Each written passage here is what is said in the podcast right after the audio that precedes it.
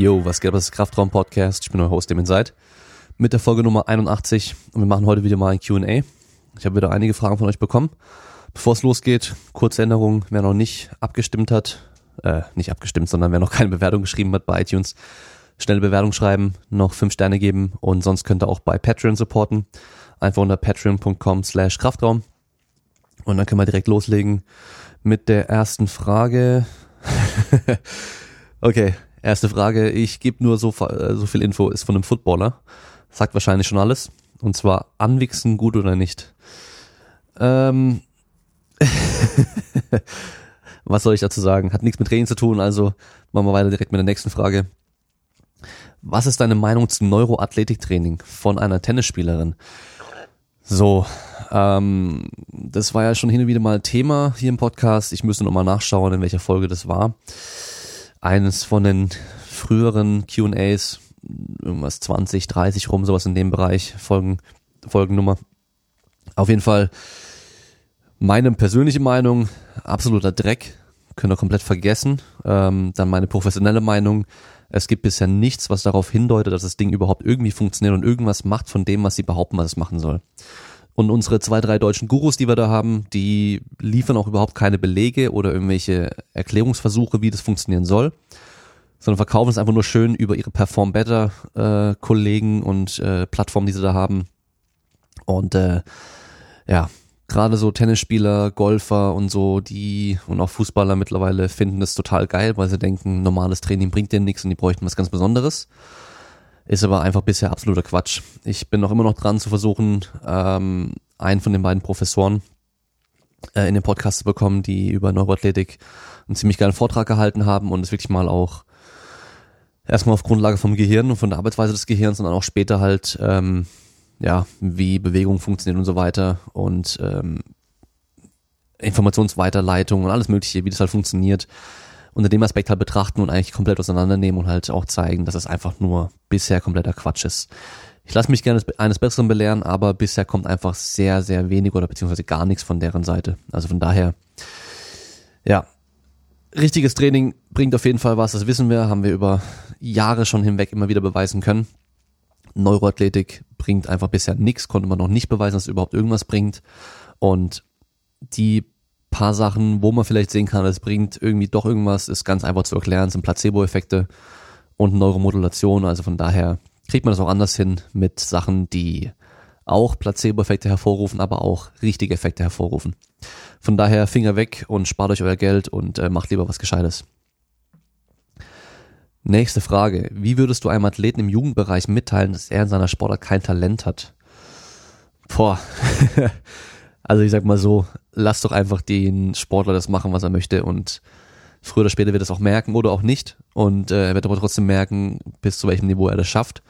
Und Talent an sich ist ja so ein schwerer Begriff. Was ist schon Talent? Ähm, vielleicht hat er nicht perfekte Größe oder die perfekten ähm, wie sagt man's, äh, Proportionen oder, oder sonst irgendwas, aber er kann halt durch Training viel rausholen, er kann durch seine mentale Einstellung viel rausholen. Also von daher würde ich da jetzt nicht nur den anschauen und sagen, boah, nö, aus dir wird nichts werden. Das, das kannst du nie sagen. Es gibt viele Sportler, die ganz groß rausgekommen sind, wo man ursprünglich gedacht hätte, so, oh, mh, hm, wird wahrscheinlich nichts werden bei dem, aber wurde dann doch ziemlich, ziemlich gut. Ja, und ähm, Sport an sich ist ja nicht nur Leistungssport, sondern es gibt ja auch Gesundheitssport und auch einfach Spaß. Also von daher, wenn es der Person Spaß macht, dann lass doch einfach machen. Natürlich kannst du sagen, okay, ich, ich bin mir ziemlich sicher, dass die, diese Person in einer anderen Sportart richtig, richtig gut sein könnte. Und du kannst ja versuchen, die Person dazu zu bringen, mal die Sportart auszuprobieren. Und vielleicht findet sie auch daran Spaß und merkt, hey, irgendwie, das kann ich auf einmal richtig gut. Und das macht ja meistens dann nochmal mehr Spaß dadurch und dann wird sie eher die Sportart vielleicht machen, aber aber zu sagen, hey, du hast kein Talent, lass es, das ist einfach, finde ich nicht gut, ähm, hat eigentlich keinen Sinn, bringt auch nichts, von daher würde ich das nicht, überhaupt nicht machen. Nächste Frage. Verbraucht sich Koffein schneller im Körper bei körperlicher Betätigung? Nicht, dass ich wüsste. Also ähm, die Halbwertszeit von Koffein ist circa drei bis sechs Stunden. Also kann bei dir deutlich schneller weggehen als bei mir. Oder andersrum. Also von daher allein schon deswegen kann man das sehr schwer sagen. Und dann haben wir auch so Gewöhnungseffekte. Das heißt, Wenn du noch nie Koffein zu dir genommen hast, dann wirst du am Anfang richtig krass was merken. Machst es mal regelmäßig, dann nach zwei Monaten merkst du dann relativ wenig davon. Die leistungssteigernden Effekte bleiben wahrscheinlich da. Also da ist sich die Forschung auch noch nicht ganz klar, aber es deutet schon darauf hin, dass die trotzdem auch da sind. Aber natürlich nur bei den sehr hohen Dosen. Ja, aber wir können nicht davon ausgehen, dass es einfach schneller abgebaut wird oder sowas, wenn du dich körperlich betätigst. Ähm, es kann natürlich halt trotzdem sein, dass du nach einer ziemlich harten Sporteinheit dann trotzdem eher mal müde bist, weil du halt dich einfach mega angestrengt hast. Das kann natürlich schon sein und du fühlst dich schlapp und so. Weiter geht's. Darf man den Stützpunkt gegen Gebühr eigentlich auch privat zum Training nutzen? Also ich gehe mal davon aus, du meinst den Olympischstützpunkt. Ähm, der ist ja eigentlich nur für Kadersportler vorgesehen, ist auch Eigentum der Stadt Stuttgart. Das heißt, du kannst natürlich dich einmieten über die Stadt. Also kannst offiziell dir eine Zeit anmieten, kannst aber auch ähm, dir einzelne Einheiten buchen, die sind aber sauteuer. Also dafür ist es nicht vorgesehen und deswegen ist es wahrscheinlich auch so teuer, damit es halt keiner macht. Macht also dafür keinen Sinn und ich sag mal, wenn du nur in den Kraftraum rein willst, dann ist es eh unnötig, weil alles, was da drin steht, steht zum Beispiel auch im Fit One in Stuttgart an Equipment und teilweise sogar noch mehr. Von daher macht das so gesehen keinen Sinn. Klar, du hast Gewichtheberstangen, die hast du im Fit One nicht, also von der Leico. Aber du kannst zum Beispiel in die Heldenhalle gehen, in Stuttgart äh, West ist es, glaube ich, ja. Die haben Eleiko Wettkampfstangen, sogar Gewichtheberstangen. Das heißt, da hast du halt auch wieder die Stangen, wenn du sowas brauchst. Und äh, klar, natürlich kannst du halt nicht in eine Leichtathletikhalle rein, einfach so, ähm, aber du kannst ja auch in einen Verein gehen, der vielleicht auch dort Zeiten hat und sich angemietet hat. Das heißt, dann kannst du auch dort trainieren. Also es gibt schon Möglichkeiten, wie man da reinkommt, aber einfach so dass du sagst, hey, ich würde ja gerne trainieren, das geht eigentlich nicht. Okay, äh, nächste Frage. Wann kommt mal wieder nett und falsch mit Pascal? So, ich habe jetzt von Pascal ähm, gesagt bekommen, dass er es jetzt geschafft hat, das Ding zu exportieren, was da ja irgendwie fehlerhaft war. Also er hat zuerst den ganzen Teil, der fehlerfrei war, exportiert und die letzten fünf Minuten dann nochmal neu geschnitten. Hat dann, glaube ich, einfach die Videos auch rausgenommen, die wahrscheinlich fehlerhaft waren, hat irgendwelche Trainingsaufnahmen drüber gelegt das heißt, es wird jetzt irgendwann mal kommen. Weiß nicht genau, wann es in seinen Postingplan reinpasst. Allerdings ähm, so ein äh, Flashback, irgendwie Flashback Friday oder was weiß ich was, also weil es jetzt schon wieder ein paar Wochen her ist, aber ich, ich weiß schon gar nicht mehr, über was wir gesprochen haben, aber ich glaube an sich äh, nichts, was zeitlich irgendwie sehr relevant gewesen wäre, obwohl doch, da war irgendwas, was zeitlich relevant war. Naja, egal. Auf jeden Fall kommt noch irgendwann und ähm, ob dann äh, ein weiteres wieder kommt, weiß ich auch nicht, bestimmt irgendwann wieder, aber ich glaube, eine regelmäßige Sache ist einfach sehr schwer, einfach weil der Aufwand halt so groß ist. Ähm, nächste Frage. Valsalva während der Schwangerschaft schädlich für Kind und oder Mutter? Also Valsalva-Manöver ist dieses, die Pressatmung im Endeffekt, das heißt, tief einatmen und dann von da aus alles anspannen, festmachen und eben halt auch oben den Ausgang verschließen, dass die Luft nicht mehr rauskommt. Dadurch kann man sehr hohen intraabdominalen Druck erzeugen, also den Druck im Körper drin, im Bauchraum vor allem. Und äh, ist dadurch in der Regel auch stabiler, kann die Muskeln besser ansteuern oder besser kontrahieren und macht man auch automatisch, wenn man ganz schwere Lasten bewegen muss. Also ich mache da immer das Beispiel, wenn es jetzt darum geht, äh, wie muss ich denn beim Kniebeugen, beim Kreuzheben atmen, dann sage ich immer jetzt, überleg mal, hast du schon mal ein Auto angeschoben? Die meisten haben schon mal ein Auto angeschoben. Und dann sage ich, hast du da eingeatmet und dann geschoben und gemacht? Oder hast du einfach eingeatmet und dann Pressatmung gemacht und dann halt Vollgas von da aus gedrückt? Natürlich das zweite, weil du einfach da mehr Spannung hast, mehr Kraft übertragen kannst und halt einfach stärker bist. Und genauso bei ganz schweren Belastungen halt auch, wie Kniebeugen, Kreuzheben, auch Schulterdrücken, Bankdrücken, eigentlich alle großen Übungen, die du machen musst. Ähm, natürlich, wenn du jetzt Kniebeugen machst und zwölf Wiederholungen auf dem Plan stehen hast, dann hast du erstmal ein Gewicht, was relativ leicht ist im Verhältnis zu dem, was du einmal bewegen kannst. Das heißt, du brauchst gar nicht so viel Spannung aufbauen am Anfang. Und du würdest irgendwann umkippen, wenn du halt durchgehend die Spannung, also die Luft auch anhalten würdest während den zwölf Wiederholungen. Das heißt, da musst du schon irgendwo atmen und da kannst du auch ein bisschen entspannter arbeiten. Ähm, in der Schwangerschaft ist mir nichts bekannt, dass es jetzt schädlich wäre. Ähm, das Ding ist ja auch, dass du bei der Geburt dann auch im Endeffekt genau das gleiche machst, um dann zu pressen. Also ist ja nichts anderes. Von daher ist es scheinbar auch ein Vorteil, sogar wenn du das sowas trainierst. Also wenn du halt generell dein Leben lang Krafttraining gemacht hast und sowas auch trainiert hast, wird es dir wahrscheinlich einfacher fallen, das bei der Geburt auch zu machen, als wenn du das noch nie gemacht hast. Du hast dann einfach mehr Kraft und mehr Spannung, mehr Power. ja, dass das Ding halt dann einfach raus, einfacher rauskommt. Also nicht, dass ich wüsste, dass es schädlich wäre. Ähm, natürlich immer ein bisschen abhängig vom Blutdruck und so weiter. Das heißt, wenn du sehr starken, sehr stark überhöhten Blutdruck hast, dann muss man auf jeden Fall vorsichtig sein. Ja, weil du kriegst dann schon so Blutdruckspitzen, die sehr, sehr hoch sind, wenn du da eine richtig, richtig, richtig krasse Pressatmung machst. Ja. Also von daher muss man ein bisschen schauen. Machen wir weiter. Nächste Frage. Was sind die deiner Meinung nach wichtigsten Dinge in einem Kraftraum? Kein Home Gym mit circa 50 Quadratmetern. Also ein Kraftraum, dann gehe ich mal davon aus, für einen Verein oder für, für eine Gruppe, die da trainiert, dann ist nicht ein eigenes Home Gym, sondern ein richtiger Kraftraum irgendwo. Kommerziell wahrscheinlich dann auch. Ähm, 50 Quadratmeter sind natürlich nicht groß. Also kommt darauf an, wie viele Leute gleichzeitig trainieren können sollten. Das ist natürlich so das Erste, was ich dann schauen würde. Sollen da drei Leute gleichzeitig trainieren können oder sollen da zehn Leute gleichzeitig trainieren können? Weil dann wird schon sehr, sehr schwer. Ähm, dann ist es natürlich so, was wollen wir da drin auch trainieren? Geht es da rein um Gewichtheben? Weil dann brauchst du nur Plattformen, du brauchst ein paar ähm, Blöcke, hohe zum Ausstoßen und so und du brauchst äh, Kniebeugeständer. Viel mehr brauchst du fürs äh, Gewichtheben nicht. Fürs Powerlifting brauchst du irgendwie eine Bank, du brauchst irgendwo eine Kniebeugemöglichkeit und halt eine Kreuzhebemöglichkeit, also eine Plattform. Du kannst im Endeffekt alles auf einer Plattform machen mit einem Rack drauf. Oder halt so einem Combo-Rack oder sowas. Ähm, dann muss man einfach halt schauen, okay, was, was hätte ich denn gerne, was will ich gerne. Ich finde es immer gut, wenn wir irgendwo so einen Seilzug drinstehen haben, sei es jetzt ein Lattzug mit Rudern dran oder sei es halt irgendwie so ein Dual-Kabelzug, so ein kleiner, die in den ganzen Fitnessstudios mittlerweile überall stehen. Also nicht so ein großer, wo man irgendwie so fliegende über Kreuz macht oder sowas, sondern so, die so in einem V gebaut sind, ja, die dann recht nah beieinander sind. So ein Teil finde ich ganz gut, weil man halt einfach so die ganzen Assistenzübungen eigentlich fast schon dran machen kann.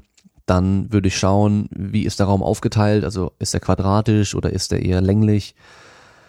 Da muss man nämlich gut auch wieder gucken, okay, ähm, ein Rack da brauchen wir irgendwie so Tiefe 1,50 Meter Minimum, dann Breite brauchen wir wirklich mini, mini, Minimum irgendwie 2,60 Meter. Dass wir halt einfach 20 Zentimeter an jeder Seite noch haben, um eine Scheiben draufstecken zu können. Das wird auch schon knapp. Also eher so 2,80 Meter oder so. Oder 3 Meter Breite ist eigentlich optimal. Weil wir dann halt locker an die Seite drankommen, um die Gewichte draufzustecken. Und dann muss ich halt überlegen, was will ich noch drin haben. Also mache ich lieber mehrere Stationen mit Plattform, Rack und Bank, weil ich da eigentlich so gut wie alles machen kann. Ich kann Kniebeugen, ich kann Kreuze, ich kann Bank drücken, kann rudern, ich kann Klimmzüge machen, Schulter drücken, ich kann den ganzen Kram da, äh, da drauf machen. Oder ähm, mache ich vielleicht eine Station weniger oder zwei und mache dafür halt noch äh, eine Beinpresse zum Beispiel hin oder mache ähm, eben nochmal einen zusätzlichen Latzug oder sonst irgendwas hin. Also so muss man sich halt überlegen, aber das Wichtigste ist erstmal ein Rack, Bank, eine gute Stange genug Gewichte, ähm, ein Kraftraum, in dem viele Leute trainieren sollen. Natürlich auch Kurzhandel sind ganz cool, also wenn man halt irgendwie so eine so einen Kurzhandelsatz hinmachen kann, bis 40, 45 Kilo, so als Minimum, das wäre schon ganz gut, wenn man da einfach auch mal mehr Möglichkeiten hat. Aber ich würde auf jeden Fall Abstand nehmen von irgendwie spezifischen Maschinen, also irgendwie Glute Ham Race oder, oder Reverse Hyper oder halt eine Schulterpresse oder was weiß ich was, wo du halt viel Platz einnimmst, aber halt nur eine Sache dran machen kannst, weil dann hast du immer das Problem, okay, ich habe jetzt hier irgendwie, was weiß ich, sechs Quadratmeter Platz vollgestellt, aber kann jetzt wirklich nur eine Sache dran machen und nur eine Person kann da gleichzeitig dran trainieren, so. Dann ist halt natürlich ein bisschen doof. Und dafür bist du mit dem Rack einfach deutlich besser aufgestellt, kannst viel mehr machen. Und du kannst an einem Rack auch einen Dip äh, Dipständer dran packen, du kannst ähm, Jammerarme dran packen, kannst dann auch viele Maschinenübungen simulieren. Also von daher ist das wahrscheinlich so schon die beste Möglichkeit, weil du einfach dann viel machen kannst. Du könntest natürlich auch mit so einem Rig arbeiten, einem Rig-System, also irgendwie Wall-Rig, wo du an der Wand festgemacht hast oder halt auch ein freistehendes Rig, was einfach mittendrin dann steht. Das geht natürlich auch, weil dann hast du da auch wieder viele Möglichkeiten äh, für Kniebeugen, Bankdrücken, Kreuzheben. Ähm, ist dann natürlich halt immer abhängig vom Raum, also wie es wie es aussieht, wie der Raum halt äh, aufgeteilt ist und so weiter und was halt am Schluss auch drin gemacht werden soll. Okay, jetzt äh, warte mal, ich muss mal schauen, wo es hier weitergeht. Okay, hier. Wie würdest du ein Krafttraining für Hammerwerfer beziehungsweise Wurfdisziplin gestalten? So, also ich trainiere den Nico, den Kugelstoßer und da muss man einfach nur überlegen, okay, was braucht ein Kugelstoßer vor allem? Er braucht extrem viel Power in den Beinen, braucht viel Stabilität im Rumpf und Power auch natürlich und vor allem halt auch wieder dann an den Armen, also die Armstreckung, die schnelle ist auch sehr wichtig. Das heißt, alles, was dich da in dem Bereich stärker macht und schneller und explosiver macht, ist so das, was wir dann trainieren werden. Ein Hammerwerfer ist schon was anderes. Das kann man wahrscheinlich nicht einfach eins zu eins übernehmen. Und da muss ich sagen, müsste ich mich erst nochmal mit befassen, damit ich auch genau schauen konnte, okay, was macht hier wirklich Sinn? Ja. Wovon ich persönlich weniger Fan bin, ist halt von dieser speziellen Kraft, wie es oftmals genannt wird. Ähm, das heißt dann, dass man zum Beispiel irgendwelche wirklich Kugelstoßbewegungen macht mit ein bisschen mehr Gewicht oder sowas, mit irgendwelchen Widerständen und so, weil es halt einfach, es sieht zwar spezifisch aus, aber ist es überhaupt gar nicht, weil die Geschwindigkeiten sind deutlich niedriger in der Regel und ähm, die Ansteuerung verändert sich dadurch auch, ja, weil man sich einfach anders bewegt und von daher, es geht darum, den, den Körper so an sich als ähm, zu trainieren, stärker zu machen und so weiter, dass wir so einen richtig, richtig, richtig krassen Rohdiamant haben, den wir dann mit der Sportart an sich dann schleifen können, dass der dann am Schluss perfekt wird. So kann man sich's vorstellen. Ja, und wenn ich mir aber dann vorstelle, ich habe jetzt hier, ich mache jetzt mit meinem normalen Krafttraining, mit meinen Kniebeugen, Bankdrücken und so weiter, mache ich jetzt den Rohdiamant immer krasser, immer größer.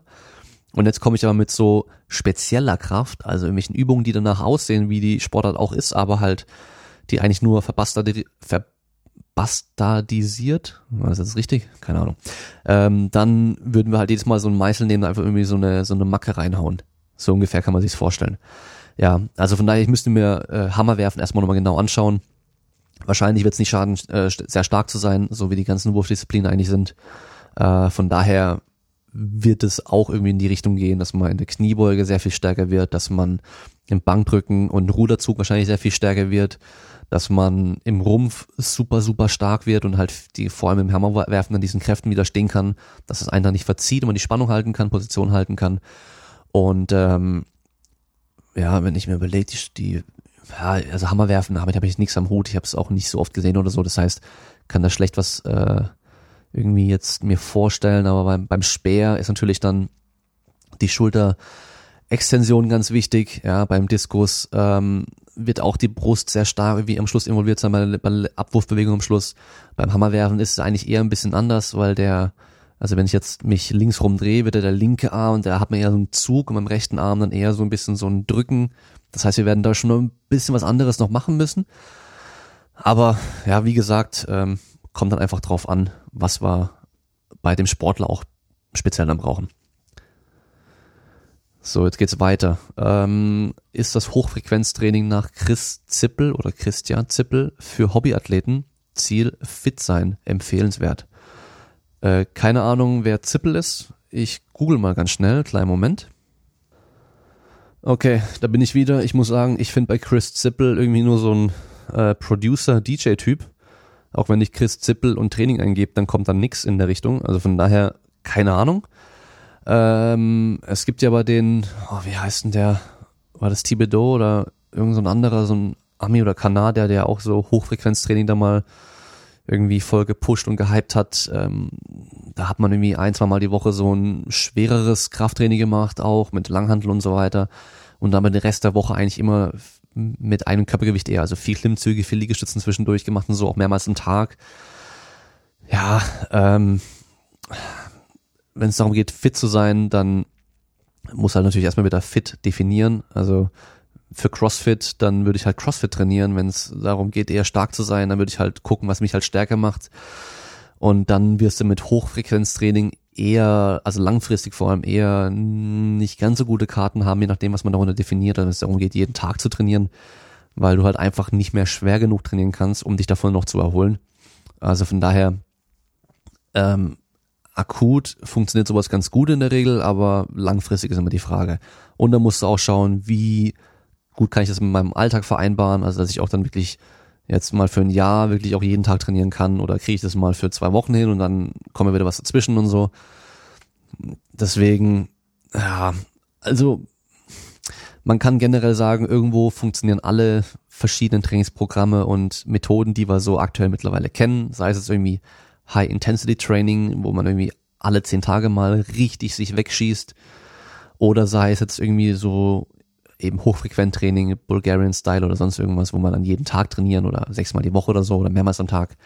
es kann alles funktionieren, aber man muss halt genau schauen, wie man es macht. Und je weiter man von diesem Standardding abweicht, wo man sagen, okay, wir trainieren drei, viermal die Woche und trainieren irgendwie den ganzen Körper im Schnitt zweimal die Woche, also alle Muskelgruppen so, ganz grob zweimal, zwei, dreimal die Woche. Je mehr man davon abweicht, desto eher muss man auch genau darauf achten, was und wie mache ich das auch, damit ich da jetzt keine, keine Scheiße baue. Ja, also wenn ich jetzt, ich habe das früher auch mal gemacht, ich habe dann auch jeden Tag Kniebeugen gemacht. Da war gerade dieses Bulgarian-Style voll im Kommen und äh, voll viele haben das gemacht und viele hatten auch guten Erfolg damit. Dann äh, Clarence Kennedy oder Clarence O, der Gewichtheber aus Irland da, der hat dann auch jeden Tag Kniebeugen gemacht und der hat aber auch teilweise wirklich jeden Tag ein 5x5 gemacht und einfach angefangen, bis er halt ein 5x5 damit 260 Kilo gemacht hat. Aber das Ding war, die waren halt immer noch so schnell bei ihm, dass er halt weit entfernt war von Reps in Reserve 0 oder 1 oder RPE 9 oder 10. Und was habe ich gemacht? Weil ich wollte ja krass und stark sein. Ich habe halt jeden Tag wirklich Maximum, Maximum gemacht und nicht nur so, okay, eine, eine schwere Wiederholung, die noch gut ging, sondern halt wirklich eine schwere Wiederholung, die ich gerade noch so hochbekommen habe. Und dann halt hier und da mal noch irgendwie so ein 2x2 oder 3x2, was weiß ich, 3x3, sowas in der Richtung noch hinten dran gemacht. Manchmal nur. Also ich habe eigentlich die ganze nur ausgemaxt und getestet, anstatt zu trainieren und es hat halt null funktioniert. Also das funktioniert dann kurzfristig, vor allem wenn man aus einer Phase kommt mit hohem Trainingsumfang, mit viel Ermüdung, dann kann man mit sowas natürlich dann recht schnell irgendwie so ein Leistungsmaximum ähm, erreichen, aber langfristig musst du halt trainieren und aufhören zu testen. Ja. Und da muss man einfach gucken, was, was macht da für dich einfach am meisten Sinn so. Aber es kann natürlich funktionieren. Und weiter geht's. Wie führt man einen Watercut vor einem Wettkampf durch? Zum Beispiel an einem 85 Kilogramm Mann. Also, das klingt für mich generell erstmal so, als wäre das dann der erste Wettkampf. Sonst würde die Frage wahrscheinlich so nicht gestellt werden. Und da würde ich einfach sagen, gar keinen Watercut machen. Für was denn? Und dann halt auch 85 Kilo Mann, dann muss man überlegen, in welche Klasse würdest du gehen, in welche Gewichtsklasse, 83 oder 82,5 oder gibt es bei denen eine 80 Kilo Klasse oder sonst irgendwas, dann ist immer die Frage, okay, wie viel muss ich runter? Ähm, prinzipiell funktioniert es so, dass man in der Woche davor die Flüssigkeitsaufnahme stark erhöht, auf irgendwie 8 Liter pro Tag oder vielleicht noch ein bisschen mehr sogar, so dass der Körper anfängt, auch viel Flüssigkeit wieder auszuscheiden. Das heißt, man wird dann auf einmal die ganze Zeit aufs Klo gehen müssen. Gerade so am ersten Tag ist es richtig schlimm. Also Beispiel am Freitag ist es Wiegen und Samstag ist der Wettkampf. Dann würde ich am Montag ähm, schon anfangen, eben diese acht Liter zu trinken und würde dann andauernd aufs Klo rennen müssen. Und dann bin ich am nächsten Tag, eigentlich am nächsten Morgen in der Regel schon mal ein Stückchen leichter. Also das ging bei mir ziemlich gut immer. Das würde ich am Dienstag auch nochmal so machen und am Mittwoch auch machen. Und dann würde ich aber auch schon anfangen, Low Carb und salzarm zu essen. Das war halt einfach weniger Wasser im Körper binden. Dann am Donnerstag würde ich noch bis circa vielleicht 12 Uhr schlückchenweise nur trinken, so wie ich es brauche. Und dann eigentlich versuchen schon gar nicht mehr zu trinken, bis ich ins Bett gehe. Und an dem Tag halt auch nur noch wenig Volumen essen, also dass halt wenig ähm, Nahrung im Körper drin ist, also rein an, an Gewicht, was es einnimmt, aber halt trotzdem verhältnismäßig viel Kalorien natürlich reinkommen. Das heißt, so Sachen wie Nüsse und sowas sind ganz gut, die halt viel Kalorien auf wenig Platz haben, auf wenig Gewicht haben, damit ich da halt einfach nicht am nächsten Tag dann noch voll viel Essen in meinem Körper habe, das halt auch noch was wiegt. Und dann würde ich am Freitagmorgen, also einfach aufstehen, würde dann nichts trinken, nichts essen bis zur Waage und dann halt danach dann loslegen mit wieder aufladen, also wieder Flüssigkeit reinkriegen. Und ähm, ja, also ich habe damit, lass mich überlegen, das letzte Mal recht einfach irgendwie so dreieinhalb Kilo einfach runterbekommen. Einfach so, nur über diese, diese Wassermanipulation, ohne schwitzen zu gehen und sonst irgendwas. Natürlich kann man auch noch schwitzen gehen und alles, aber man muss halt das schon mal ausprobiert haben vorher und muss seinen Körper auch gut kennen, dass man auch einschätzen kann, wie viel Leistung man dadurch verliert. Weil wenn du da wirklich einen extremen Cut machst am Tag davor, vor deinem Wettkampf, dann kann es schon gut sein, dass du am nächsten Tag immer noch merkst, und dann gibt's ja auch, wie bei der IPF zum Beispiel, das Wiegen, was dann irgendwie am gleichen Tag wie der Wettkampf ist, paar Stunden davor, dann musst du halt schon auch aufpassen, was du machst, weil innerhalb von zwei Stunden dich wieder voll aufladen und voll leistungsfähig sein wird nicht gut funktionieren. Also da wird es auch noch Sinn machen, vorher schon einfach über deine Ernährung ein bisschen Gewicht verloren zu haben, also unnötiges Fett zu verlieren, dass du halt näher an dieser Gewichtsgrenze dran bist und äh, dann nur noch eben über so ein bisschen Wassermanipulation die letzten äh, paar Gramm oder Kilo dann noch runterbekommst, um deine, deine Leistung halt trotzdem noch halten zu können. Und im Zweifelsfall lieber in der nächsten, in der nächsthöheren Gewichtsklasse starten, vor allem wenn es bei dir eh nicht auf, drauf ankommt, ob du jetzt, dass du in der Klasse drunter halt irgendwie Deutscher Meister, Europameister, Weltmeister werden könntest, Rekorde machen könntest, sondern einfach nur, ich will halt starten, gucken, wie stark ich bin. Dann ist doch das Gewicht an sich auch egal. Und weiter geht's mit Kaiser Squat sinnvoll ersetzen. Also da ist wahrscheinlich diese, diese hydraulische Kniebeugmaschine gemeint. Da gibt's so ein Ding, ähm, es gibt ja diese Wadenhebenmaschinen, wo man so, so reinsteht, da hat man dann irgendwie so eine Plattform unten oder beim Wadenheben halt so einen Block und geht dann mit den Schultern oben an so einem Polster dran. Und das ist dann vorne an so einem Gelenk festgemacht und dann kann man da einfach so sein Wadenheben machen. Und sowas gibt's auch als Kniebeugenmaschine, aber man lädt kein Gewicht drauf, sondern ist dann so hydraulisch gebremst irgendwie. Habe ich ja noch nie benutzt. Ähm, sieht man immer wieder mal bei den Football-Teams und so, dass sie das benutzen. Man kann da halt Vollgas geben und wird halt automatisch dann am Schluss ausgebremst, glaube ich. Ja, wie kann man das sinnvoll ersetzen? Ähm, also ich sag mal so, die, die Maschine oder so ein Ding an sich ist nicht das äh, Nonplusultra, dass man nur damit irgendwie gescheit trainieren kann, sondern du kannst es gleich natürlich auch durch normales Krafttraining und Sprungtraining zum Beispiel ersetzen, dass du halt einfach dein Krafttraining machst, um stärker zu werden, deine Sprünge machst, um schneller und explosiver zu werden.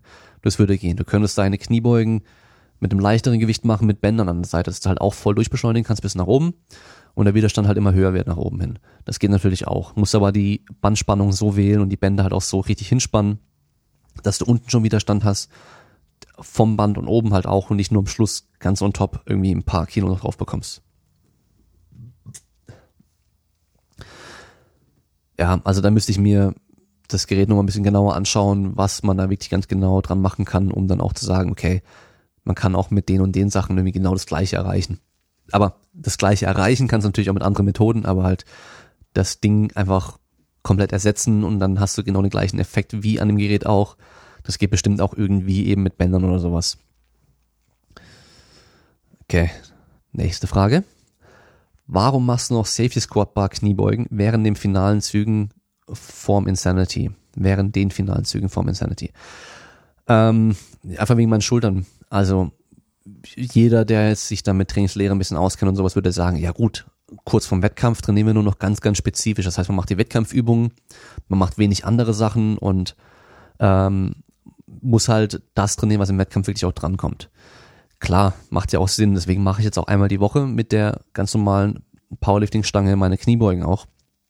Allerdings habe ich durch meine Schulterproblematik ja das Problem, dass ich nicht mehrmals die Woche Kniebeugen kann mit der Stange und noch Bankdrücken kann. Also auch jetzt gerade schon, ich habe gerade ziemlich Probleme mit dem Bankdrücken, einfach durch die Kniebeugen. Ähm, ich bin dran, da alles Mögliche zu machen, was ich machen kann, dass es besser wird oder ich halt das einfach unter Kontrolle habe. Das äh, funktioniert auch einigermaßen gerade. Könnte besser sein natürlich. Ähm, von daher habe ich jetzt einfach die Safety Squat Bar noch drin, damit ich weiterhin schön Kniebeugen kann und schwer Kniebeugen kann, ohne eben mich da jetzt weiter irgendwie meine Schultern zu stressen, meine Arme zu stressen. Von daher bleibt mir halt nichts anderes übrig. Ich muss aber auch sagen, ich habe auch zum Beispiel letztes Jahr vom Insanity habe ich, äh, ich glaube nur vier oder fünf Mal davor mit der normalen Stange gebeugt. Alles andere nur mit Safety Squat Bar. Und es war kein Problem. Ich habe trotzdem eine Bestleistung aufgestellt, eine persönliche Bestleistung. Ähm, am Schluss sind Kniebeugen halt doch auch Kniebeugen. Also der Unterschied von einer Safety Squat Bar Kniebeuge zu einer Low Bar Kniebeuge ist jetzt nicht so groß, wie viele denken. Ja, also das wäre jetzt nicht so, dass ich jetzt irgendwie, vor allem ich mache das auch schon lange genug, das heißt, ich kann jetzt auch, ich habe ja auch die letzten Jahre nur mit der Safety Squat Bar gebeugt. Ich kann jetzt nur mit der Safety Squat Bar beugen und kann direkt an die normale Stange gehen und da dann auch wieder genauso gut beugen wie vorher auch, weil das Bewegungsmuster ist trotzdem eigentlich simpel und ist auch sehr, sehr, sehr ähnlich. Also es ist jetzt nicht so, dass ich da irgendwie voll das Problem hätte. Bankdrücken ist wahrscheinlich schon ein bisschen so eine andere Geschichte da, wenn ich nur mit Kurzhandel trainieren würde oder so oder nur in der Maschine trainieren würde dann würde ich bestimmt ein bisschen länger brauchen, bis ich da wieder mit der Stange sehr sauber drücken kann, einfach technisch gesehen. Aber ja, wie gesagt, das ist alles nicht so dramatisch, wie man jetzt denkt. Und ich muss auch sagen, dadurch, dass ich bei der Safety Squat Bar mehr als 30 Kilo weniger bewegen kann, ist es für mich auch gar nicht so schlecht, weil ich halt trotzdem aktuell dreimal die Woche beuge, dass ich da halt einfach ein bisschen weniger Gewicht aufladen muss und mich halt nicht immer einfach so voll fertig fühle, weil halt einfach weil ich dann halt irgendwie, je nachdem, was ich da mache, 140, 150, 160 Kilo draufliegen habe, statt eben 170 bis 200 Kilo. Das merkt man natürlich schon auch anders. Ja, also von daher, das geht schon. Und ähm, die Safety Squat Bar, die zwingt mich halt auch aufrecht zu bleiben. Da, da kann ich meinen Arsch nicht hinten hochschieben. Da muss ich super fest bleiben. Da muss ich über meine Knieextension arbeiten. Alles Sachen, die ich halt mit der normalen Stange einfach umgehen kann, also meiner Schwäche aus dem Weg gehen kann und halt das Ding trotzdem hochbekommen, aber langfristig halt nicht stärker werde damit. Ja, weil ich meine Schwächen einfach nicht mehr trainiere damit. Und das habe ich halt früher immer so gemacht. Das heißt, ich habe die Gewichte zwar hoch bekommen, aber irgendwann ging es halt nicht mehr weiter, egal was ich gemacht habe. Und da hat mir die Safety Swapper bisher echt sehr gut geholfen und das Training läuft auch aktuell in der Kniebeuge richtig gut, also besser als ich gedacht hätte. Von daher mache ich auch so weiter. Ähm, wenn ich könnte, würde ich natürlich dreimal die Woche mit der normalen Stange beugen. Wenn ich könnte, würde ich aktuell schon auch machen. Also einfach vor dem Wettkampf würde ich schon machen. Aber es geht bei mir einfach nicht. Und deswegen bleibt mir keine andere Wahl. Aber es ist auch nicht schlimm. Also von daher, es geht schon. Ich äh, war sogar auch am überlegen, ob ich jetzt nur einen, also meinen ersten Satz immer mit der normalen Stange mache und dann auf die gebogene Stange wechsle, auf die, auf die Buffalo Bar. Weil die halt meine Schultern schon nochmal ein bisschen mehr entlastet. Ähm, aber jetzt, ich, ich zieh's durch und äh, guck halt, dass ich mit den Schultern kontrolliert bekomme. Und falls es aber jetzt zum Beispiel nächste Woche richtig, richtig übel werden würde, dann würde ich die gerade Stange weglassen und würde halt mit der gebogenen oder mit der Safety Squat Bar meine, mein Training weitermachen, bevor ich da halt einfach am Schluss hinkomme und gar nicht mehr Bank drücken kann, weil ich solche Schmerzen habe. Also es sollte nicht, ist ja nicht das Ziel. Ja, von daher, so wie es halt gerade geht. Und weiter geht's. Ich habe Muskelkater, also war das Training gut. Ist da was dran? Okay. Ähm, Renaissance Periodization bringt jetzt dann bald dieses Hypertrophie-Buch raus und da haben wir jetzt schon Ausschnitte gesehen, hat der Mike Israel auch gepostet. Ähm, auch Ausschnitte eben über Muskelkater und so weiter, dass wenn du gar keinen Muskelkater nie hast, dann machst du da was falsch und so ein bisschen innerhalb von ein, zwei Tagen erholen ist optimal, aber wenn du dann drei Tage lang nicht mehr laufen kannst und dann nochmal zwei Tage brauchst, bis du wieder trainieren kannst, ist zu viel und so weiter.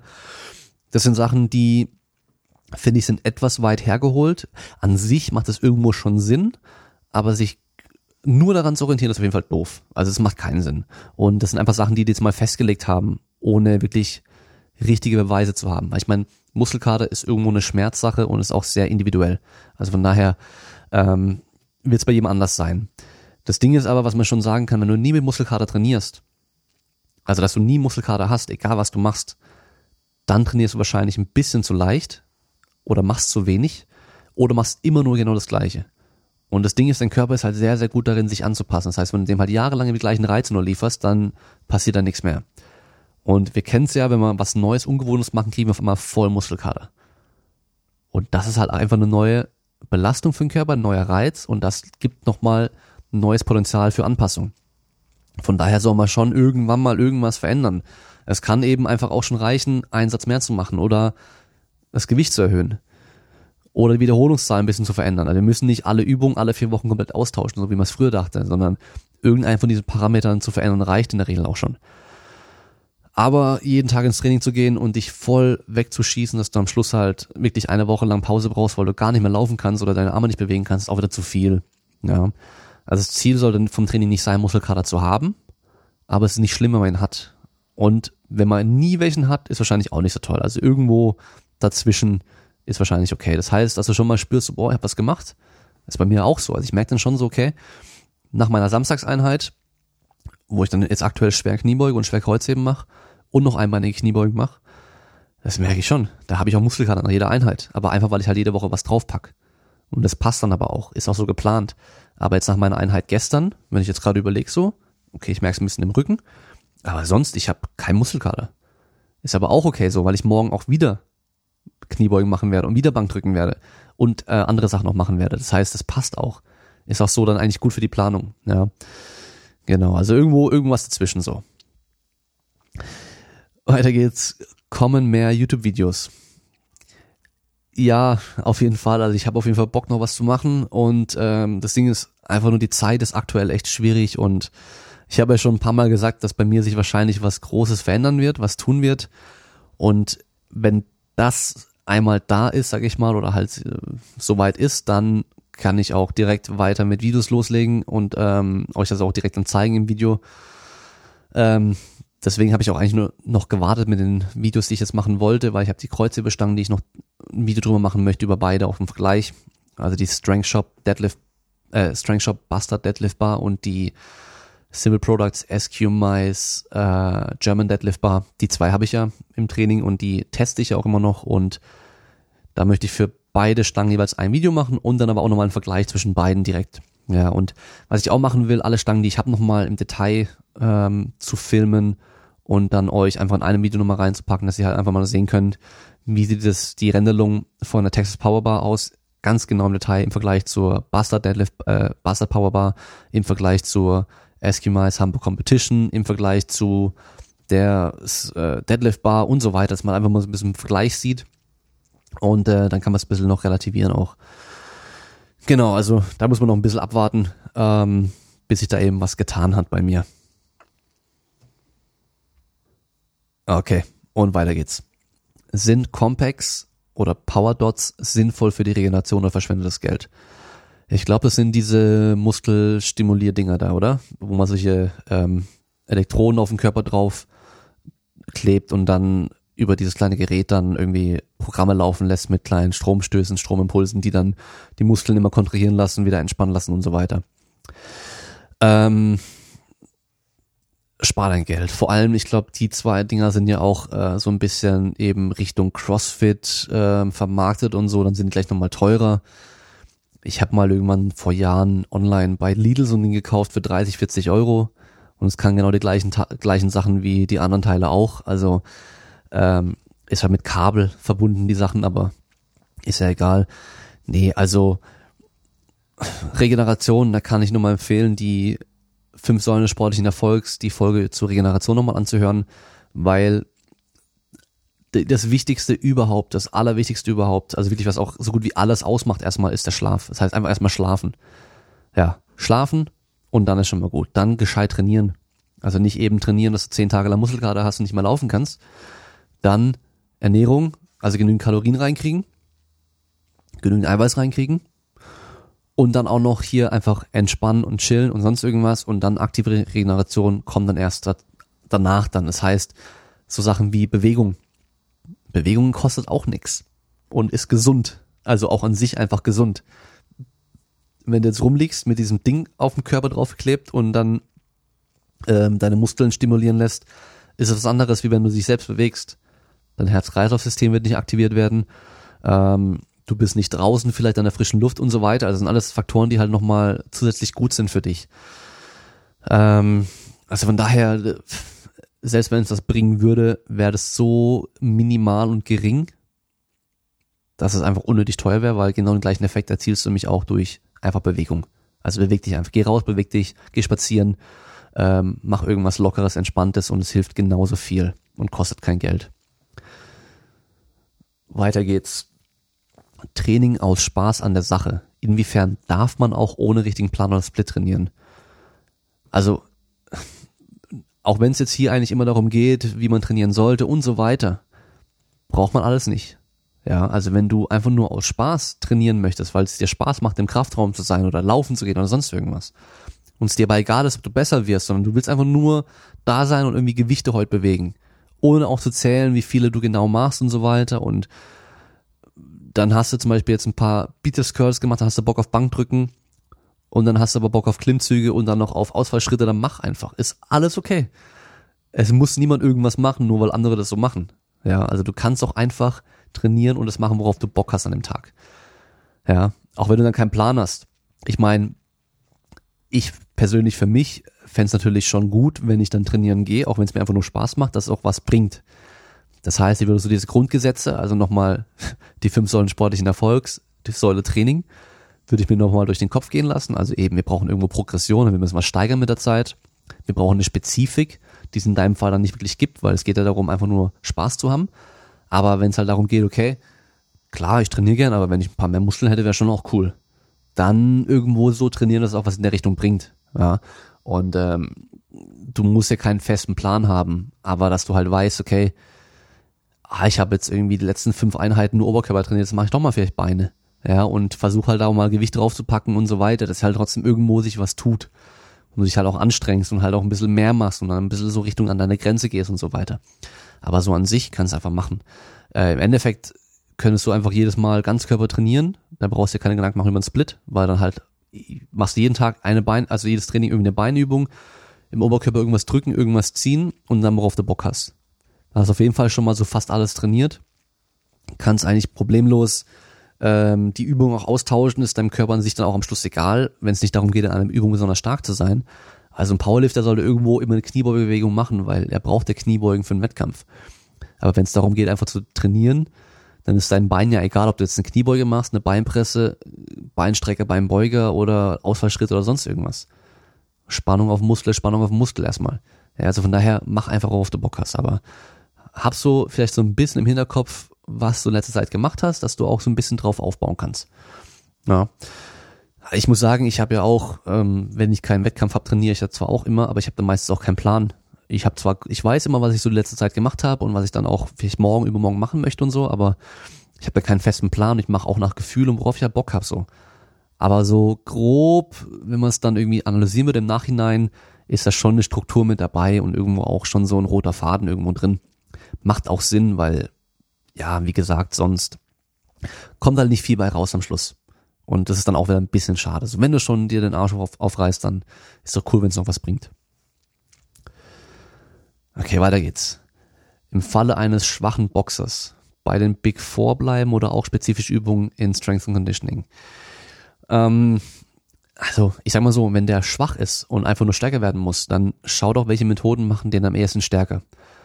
Und dann ist es bestimmt nicht irgendwie äh, halb kniend in eine Landmine, eine Langhantel irgendwie hochdrücken und dabei einigermaßen instabil sein, sondern Bank drücken.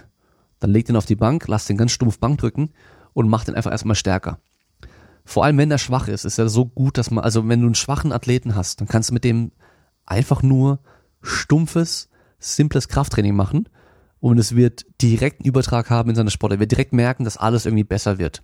Er hat mehr Power im Schlag, er wird schneller sein, er kann höher springen, was weiß ich was. Also das merkt man direkt, wenn jemand wirklich schwach ist. Also vor allem auch zu schwach im Verhältnis zu seinen ähm, anderen Kollegen, die auch den gleichen Sport machen. Ähm, von daher, ich würde mich da echt, gut, ich bin jemand, ich bin da Fan von den Basics und das alles andere ist für mich immer so diese, diese Krönung on top oder halt eben dieses äh, Schmücken, Verzieren. Aber so das Grundding ist halt einfach echt so dieses einfaches Krafttraining. Wird dann, es ist für ihn auch einfacher und ähm, gut, du musst natürlich schauen, hast jetzt einen Athleten, der irgendwie denkt, er braucht was Besonderes und so, dann, dann machst du halt vielleicht noch hier und da irgendwie so eine spezielle Übung, wo du halt sagst, ja, hier für die Schlagkraft eben was Einarmiges oder was weiß ich was, aber so an sich würde ich da schon bei den Basics bleiben. Warum auch nicht? Du kannst ja nämlich diese ganzen speziellen Sachen, falls es da was gibt, sag ich mal, auch aufsparen für eben später, wenn er dann mal stark ist und dann halt, ja, das einfache, stumpfe Krafttraining nicht mehr wirklich reicht. Ja, und dann hast du nämlich immer was in der Hand, wo du sagst, okay, ich kann von hier aus weitermachen. Und die nächste Frage. Wie im Krafttraining mit jungen Spielern, Fußball oder Handball, in Season starten? Intensität, Lifts und wann?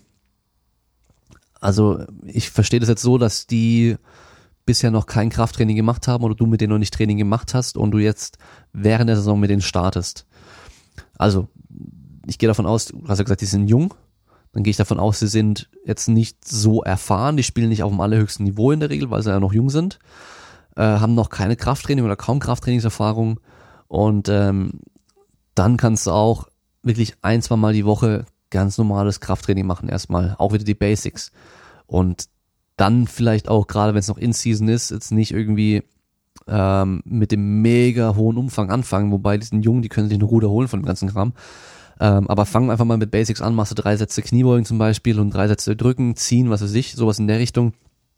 Ähm, einen Wiederholungsbereich, der jetzt nicht äh, zugestört ist, also nicht zwei, zwei Wiederholungen, nicht 20 Wiederholungen, aber irgendwas dazwischen so. Da würde ich gar nicht so viel drauf achten. Äh, lässt die vielleicht im letzten Satz nur Richtung Muskelversagen gehen in die Richtung, weil die finden es wahrscheinlich geil. Und das passt in der Regel schon. Also ähm, ich erinnere mich dann an ein paar Untersuchungen, dass die echt, was war, war glaube ich sogar Handball oder Fußball, bin mir nicht mehr ganz sicher dass die auch in Season mit zwei Trainingseinheiten die Woche sich noch steigern konnten in der Athletik. Also das heißt, bei Sprung- und Sprinttests dann noch steigern konnten und die Kraftwerte auch verbessern konnten. Also gerade wieder, auch wenn die so unerfahren sind und eben noch nicht so krasse Athleten sind, super stark und so weiter, dann kannst du da mit einem einfachen Training ein, zwei Mal die Woche noch gut was rausholen. Und natürlich kannst du auch gut kombinieren. Gehen wir mal davon aus, die haben jetzt äh, samstags Spiel und die haben montags, mittwochs, donnerstags von mir aus Training. Dann machst du halt Montag und Mittwoch nach dem Training eine halbe Stunde Kraftraum.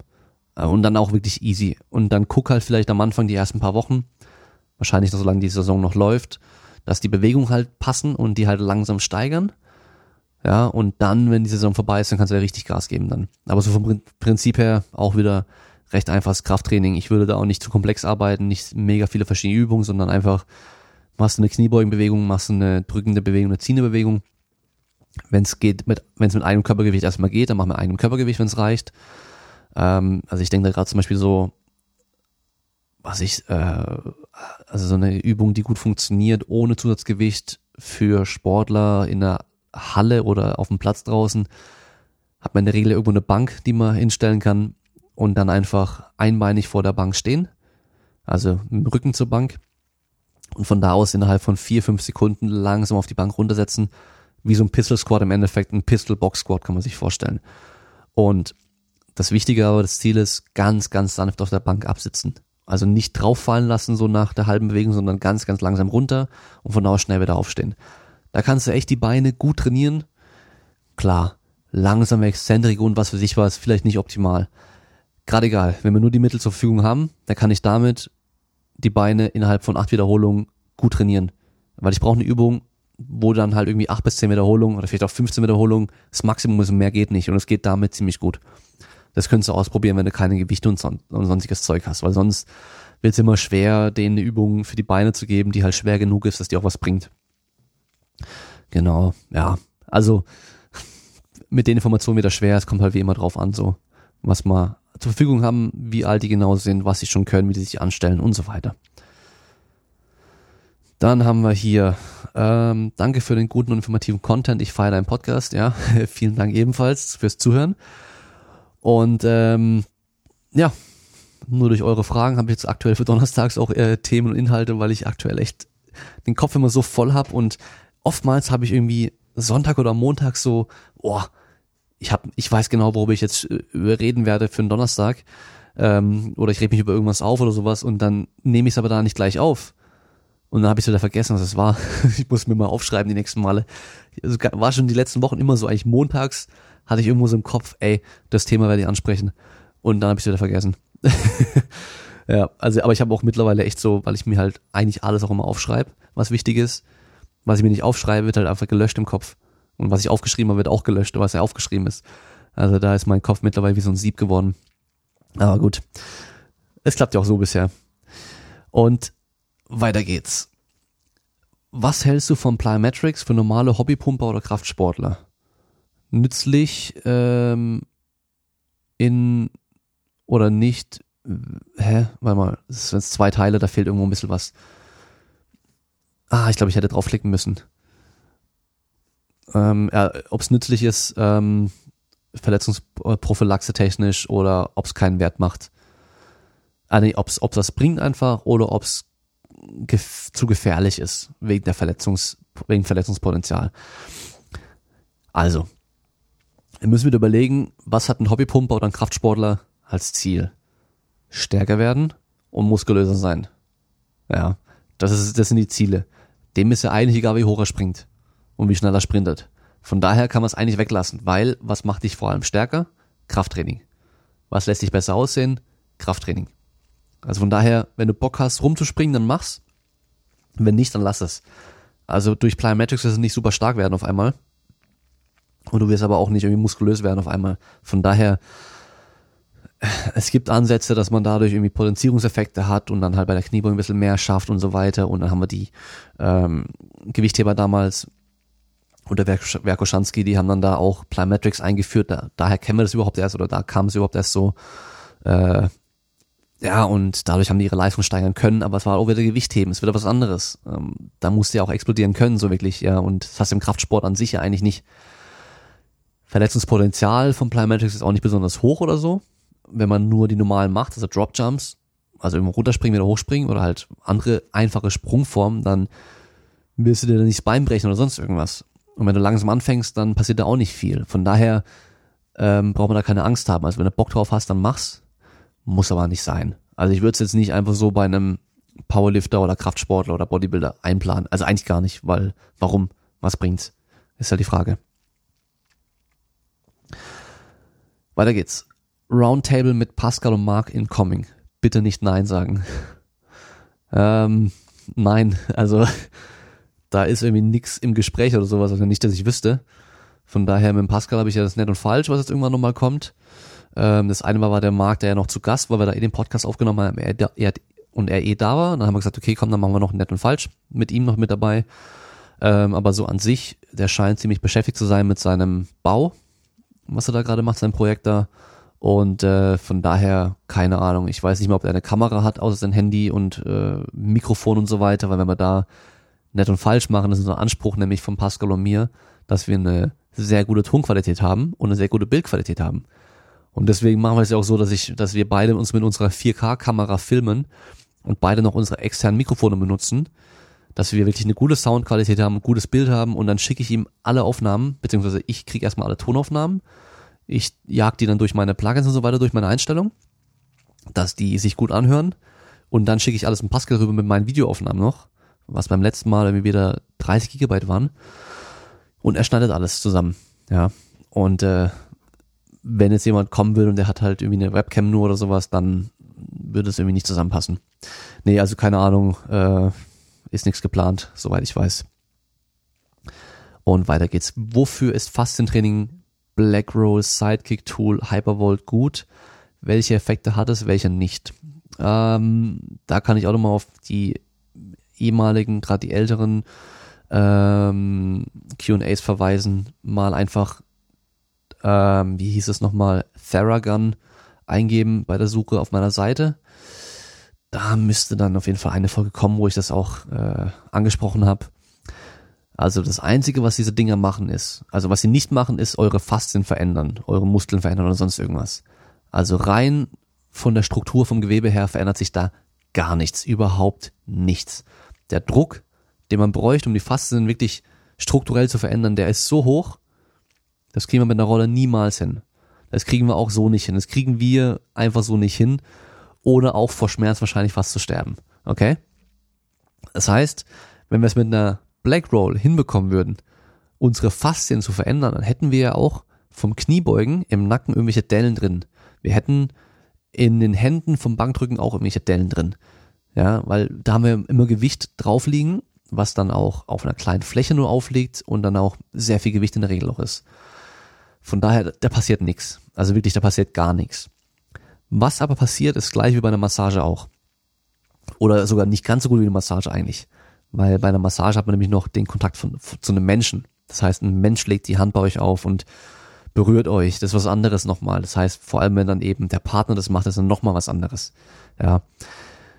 Das heißt, wenn man sich da irgendwie mit einem Ball, mit einer Rolle oder mit so einer Stichsäge da, mit einem Ball drauf dann massiert, passiert nichts anderes, außer dass ihr eurem Gehirn andere Signale hochliefert und das dann gegenreguliert in der Regel. Das heißt, man kann natürlich den Muskeltonus, der auch wieder durchs Gehirn reguliert wird, kann man kurzfristig verringern. Mehr nicht. Also wirklich das Einzige, was da ist, Neuromodulation. Neuromodulation heißt es. Das heißt, es wird kurzfristig andere Signale vom Hirn ausgesendet, dass wir da einfach eine Entspannung zum Beispiel haben. Ja.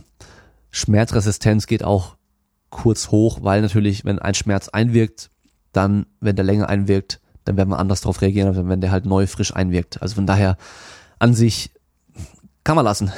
Theoretisch kann man es lassen.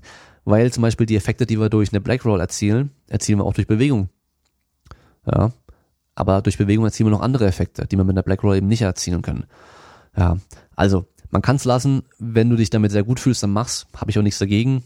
Aber wenn du eine Stunde lang vom Training auf dem Boden rumrollst, dann verschwendest du deine Zeit auf jeden Fall. Muskelkater reduzieren nach dem Training durch Rollen kannst du nicht. Der Muskelkater entsteht durch das Training, nicht nach dem Training. Du kannst deine Regeneration nicht beschleunigen durch das Rollen. Du kannst den Schmerz subjektiv geringer sich anfühlen lassen durch das Rollen.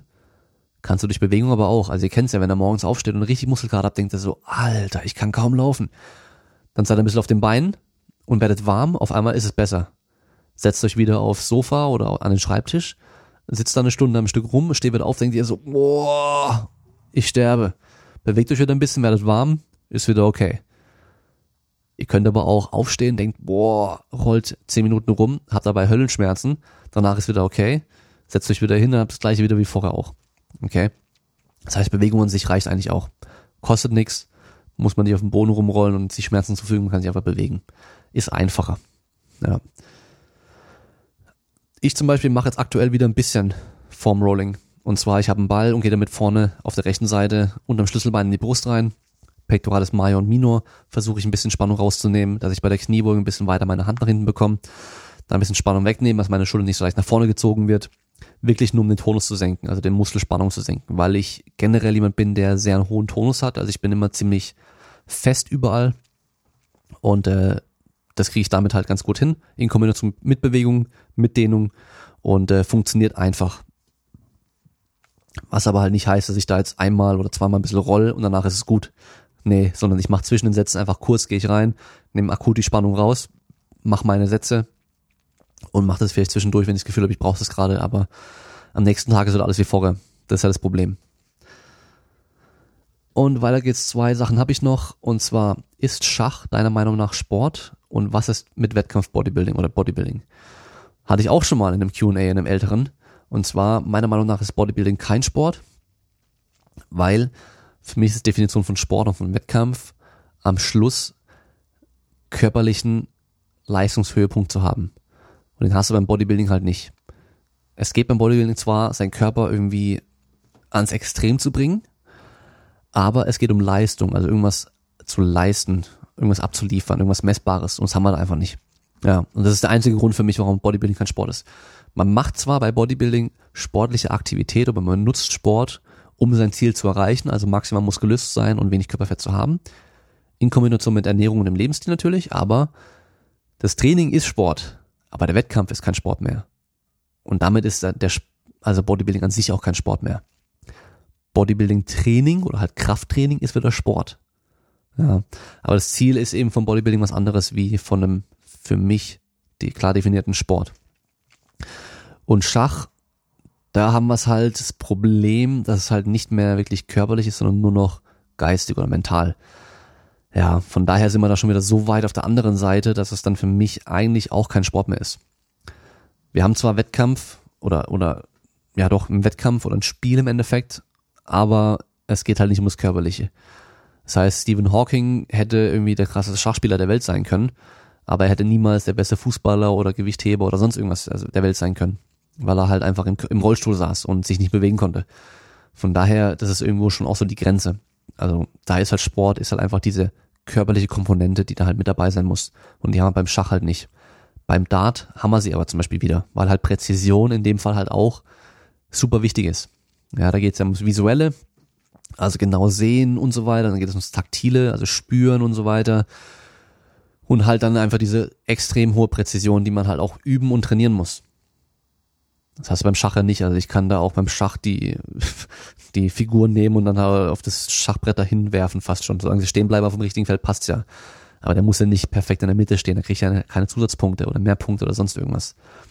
Ja, also von daher, ähm, es gibt zwar viele Sportarten, die haben irgendwie Ähnlichkeiten mit dem Schach, also wenn es um Taktik und Strategie geht, aber man führt zum Schluss körperlich dann aus. Und das hast du beim Schach eben nicht.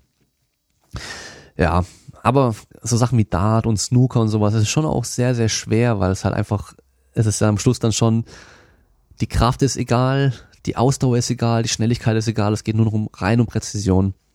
Ja, aber es ist natürlich Sache, die muss man trainieren, von daher es ist es irgendwo eine, eine Fertigkeit, die man halt verbessern muss kann man dann schon als Sport sehen auf jeden Fall. Und jetzt noch die letzte Frage. Weniger Leistung beim Training nach dem Aufstehen als am Tag, trotzdem gleich effektiv. Also es geht darum, dass wenn man morgens direkt nach dem Aufstehen trainiert, nicht so leistungsfähig ist, wie wenn man nachmittags zum Beispiel trainiert. Ob es dann trotzdem die gleiche, den gleichen Effekt hat. Ähm, es gibt schon so Zeitpunkte, da ist man körperlich leistungsfähiger. Das ist bei so Sachen wie Kraft und Schnelligkeit und sowas eher nachmittags und abends. Aber halt mental oder geistig ist man dann eher vormittags, morgens. Aber das ist so allgemein. Das ist natürlich alles Trainingssache. wenn du mal eine Zeit lang morgens trainiert hast, dann wirst du auch morgens die Leistung bringen können auf Dauer, weil du halt dich dran gewöhnt hast. Ähm, wenn es darum geht, maximal stark zu sein, nehmen wir jetzt wieder Powerlifting als Beispiel, weil ich es jetzt gerade mache, okay? Und ich habe auf dem Plan stehen, ähm, drei Wiederholungen, so schwer wie es geht. Und wenn ich das abends mache, schaffe ich 200 Kilo. Aber wenn ich direkt morgens aufstehe um fünf von mir aus, damit ich das eben vor der Arbeit machen kann und dann gleich runtergehen muss in die Garage, mich aufwärmen und dann drei Wiederholungen schwer wie möglich beugen muss, dann schaffe ich heute sicherlich keine 200. Dann wird es kurzfristig für mich auf jeden Fall schlechter sein. Weil es ist ein Unterschied, ob ich 200 beuge oder 195 oder 190. Okay? Wenn es um langfristiges Training geht, dann wird es ziemlich egal sein, weil du äh, wirst du dich dran gewöhnen erstmal an diese Uhrzeit, um dann auch da Leistung bringen zu können. Und an sich braucht dein Körper ja irgendwelche Reize. Ja? Das heißt, du brauchst irgendwie neuronale Reize. Das heißt, wir brauchen hohe Intensitäten und die sind ja relativ. Das heißt, wenn ich heute Morgen maximal 200 schaffe, mit 180 dann trainiere, dann habe ich 90 Prozent vom Maximalgewicht. Wenn ich aber abends jetzt, damit ich einfach rechnen kann, 300 schaffe und ich nehme ähm, 270 habe ich auch 90 Prozent Maximalgewicht. Ja, das heißt, es geht immer äh, relativ gesehen von dem, was du maximal schaffst. Und für einen Muskelaufbau, da ist halt die Spannung wichtig und eben der Trainingsumfang. Und ob du den jetzt dann und halt auch irgendwo Richtung Muskelversagen gehen im Optimalfall, dann ist natürlich auch wieder wichtig, okay, kriege ich das hin? Und ist es egal eigentlich, ob es damit 65 oder 70 Kilo gemacht werden. Also von daher langfristig gesehen wird es gleich effektiv sein wahrscheinlich, wenn du dich einmal dran gewöhnt hast. Aber kurzfristig, gerade wenn es vor einem Wettkampf ist und so weiter, dann würde ich schon gucken, dass du da trainierst, wo du dich am besten fühlst. Aber auch so zur Uhrzeit, wenn du auch den Wettkampf hast. Also ich weiß jetzt zum Beispiel, ich bin in der Klasse, ich werde beim Insanity am 5. Oktober ab 15 Uhr dran sein. Und das passt bei mir ganz gut, weil ich aktuell auch immer so 15 bis 20, 21 Uhr irgendwann oder 22 Uhr trainiere in dem Rahmen so. Das heißt, ich trainiere jetzt mich auch gerade so hin, dass ich dann auch zu diesen Uhrzeiten noch leistungsfähig bin, körperlich. Wenn ich jetzt immer nur um 4 Uhr morgens trainieren würde und dann auf aber auf einmal mein Kreuzheben am Schluss äh, um 22 Uhr stattfindet, das würde ich merken. Das wäre nicht optimal. Also von daher kann man dann auch langfristig so sehen, wenn man eben Wettkampfsportler ist, dass man auch zu Uhrzeiten trainiert, wenn möglich, zu dem man auch normalerweise startet.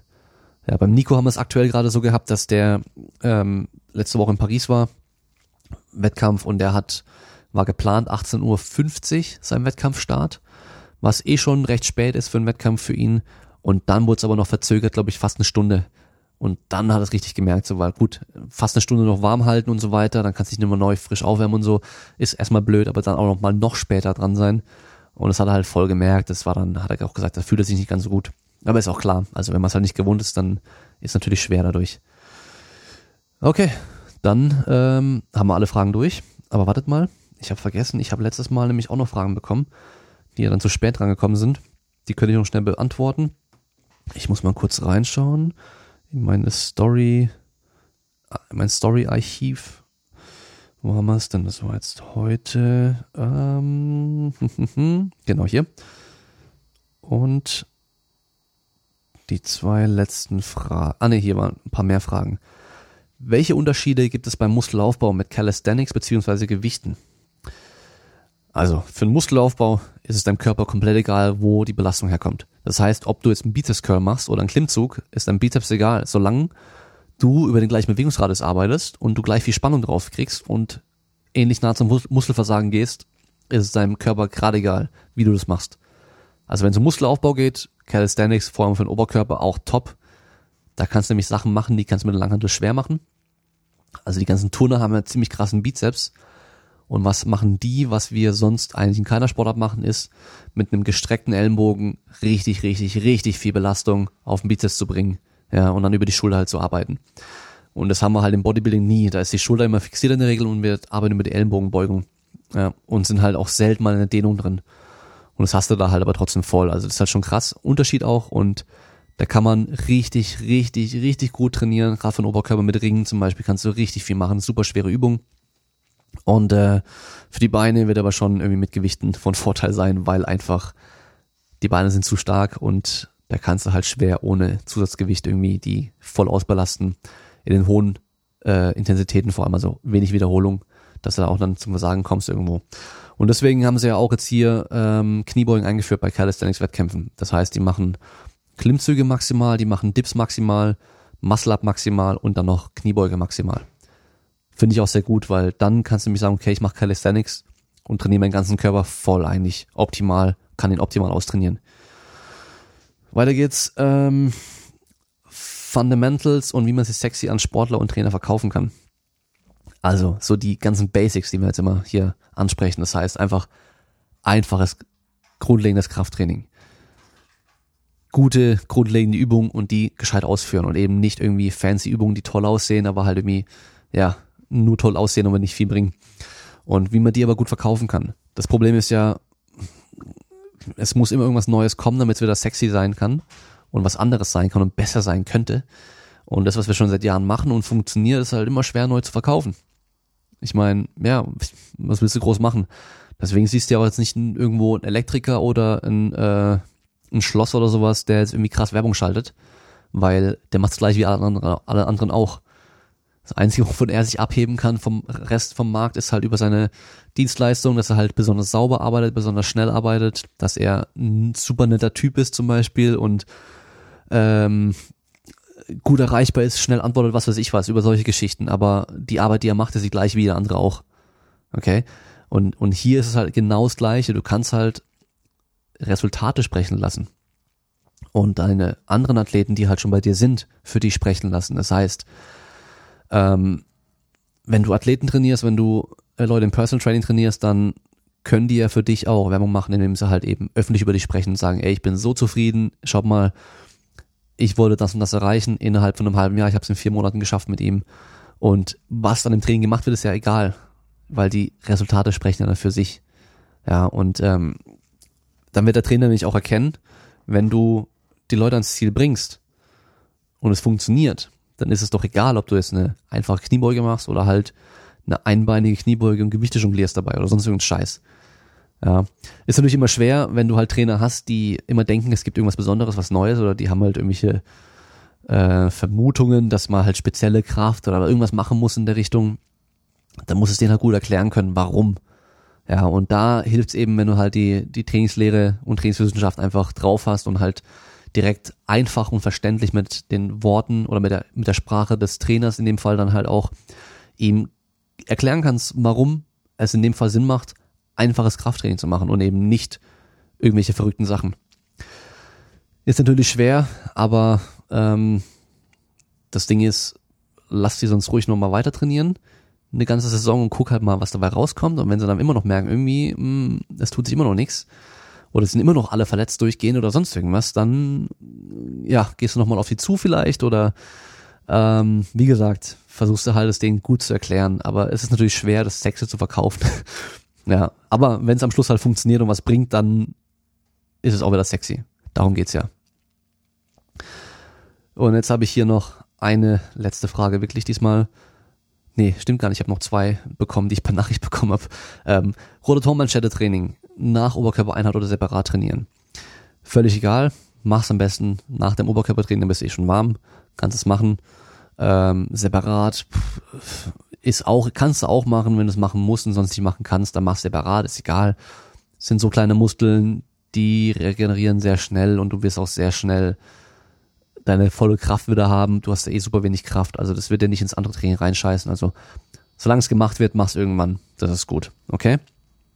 Ähm, jetzt schauen wir mal ganz schnell in meinen persönlichen Nachrichten hatte ich noch irgendwo hier ähm,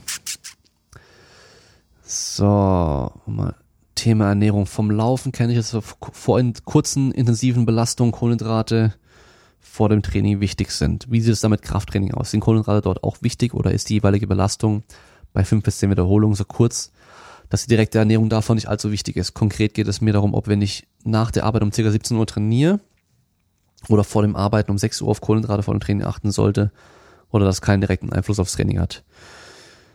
Also, ähm, generell verbrauchst du wenig Kalorien direkt während dem Krafttraining. Du brauchst da nicht Unmengen an Energiereserven für normales, normales Krafttraining. Ja.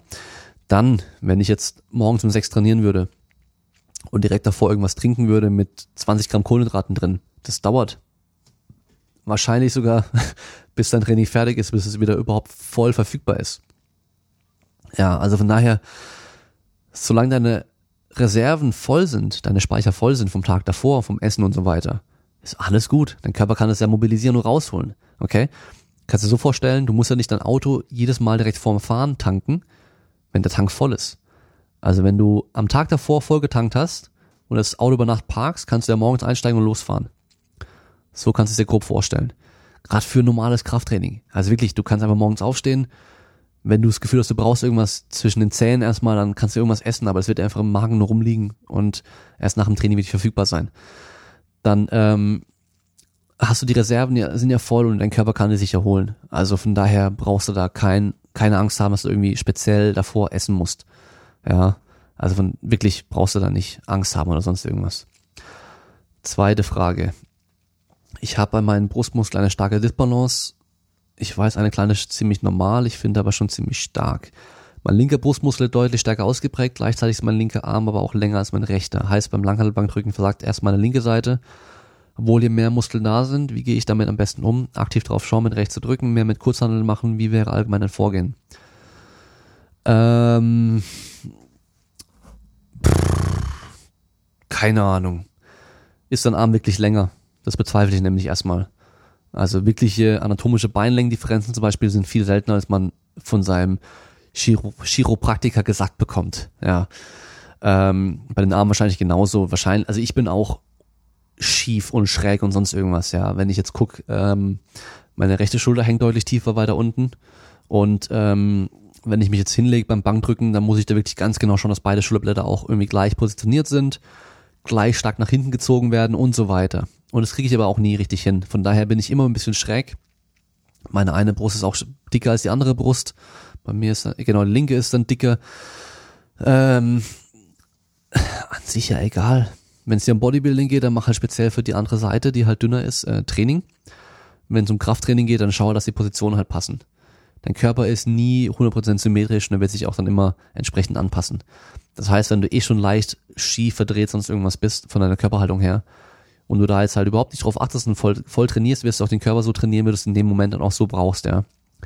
Ähm, du kannst dann zum Beispiel so Pin Press probieren, also auf den Pins unten ablegen, weil dann hast du nämlich ein bisschen Zeit, um auf deine Position zu achten. Das merke ich bei mir persönlich gerade mit dem Pin-Kniebeugen. Also ich mache Kniebeugen, gehe runter und knapp unter der tiefsten Position liegt die Handel aber auf, auf dem Rack.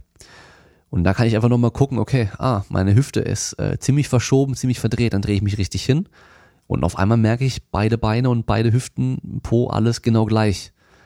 Und nicht wie sonst, dass mein linkes Bein viel dicker ist und mein rechter Arschback aber viel dicker ist. ja, weil ich da halt einfach schief einfach jetzt mal drin gewesen bin. Ähm, ja, also mach dein Bankdrücken einfach sauber und stabil, versuch da einigermaßen symmetrisch zu sein und dann kannst du immer noch über irgendwelche Maschinen arbeiten, über Kurzhandeln arbeiten, sodass halt die andere Seite nicht helfen kann. Das heißt, da wirst du ja sehr schnell merken, okay, wenn ich mit Kurzhandeln arbeite, kackt mein einer Arm nach acht Wiederholungen ab, der andere schafft aber zwölf. Dann trainiere einfach mit Kurzhandeln weiter und dann gleicht es irgendwann auch grob an. Ähm, mit der schwachen Seite Einsatz mehr machen würde ich da aber trotzdem nicht. Ähm, ich würde einfach weiter trainieren und gucken, dass die Positionen, die du dich begibst, einigermaßen symmetrisch sind und ähm, ein bisschen unterschiedlich wird es immer sein. Und schau wirklich mal, ob dein einer Arm wirklich länger ist wie der andere, weil das glaube ich wahrscheinlich nicht. Ja, also legst dich nochmal hin, ziehst mal beide Schulterblätter komplett nach hinten zusammen, so dass wirklich die Schulterblätter flach auf der Bank liegen und dann guckst du mal, ist wirklich was länger oder nicht. Ähm, falls du immer noch denkst, es ist länger, dann gehst du mal zum Arzt, lässt dich röntgen. Der kann nämlich genau ausmessen, wie lange beide Oberarme und Unterarme sind und dir dann auch sagen, hey, alles genau gleich lang oder tatsächlich so und so viel länger.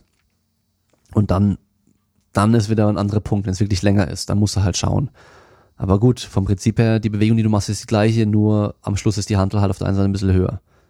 Also auch nicht so schlimm. Okay, jetzt sind wir wirklich durch. Eine Stunde 15, doch länger als gedacht, ja. Ähm, es werden doch immer mehr Fragen, als man denkt. Ich dachte, es sind gar nicht so viele, aber wenn man dann drüber redet, dann geht's doch. Und ähm, wir sind dann durch für heute. Ich muss mal gucken wegen Sonntag. Es kann sein, dass ich gar keinen Gast habe, weil mein nächster Gast, den ich schon geplant habe, mit dem kann ich mich ja erst nächste Woche treffen und aufnehmen. Und der andere Gast, den ich eigentlich jetzt gerne schon die Woche aufgenommen hätte, da ist irgendwie das Mikrofon noch nicht angekommen. Also ich weiß nicht genau, was da los ist. Von daher müssen wir mal schauen, ob es klappt. Wenn nicht, mache ich vielleicht kurzfristig mit dem Nico, dass wir Sonntag eine Folge mit dem Nico machen, wo wir mal die Saison, die wir zusammen hatten, einfach nur mal durchsprechen, aus seiner Sicht auch aus nochmal betrachten und äh, von da aus mal schauen. Mein Kleiner wird jetzt gerade wach und kommt jetzt raus, also von daher muss ich eh Schluss machen. Also, fertig für heute. Mach's gut, haut rein, gutes Training und wir hören uns beim nächsten Mal. Ciao, ciao.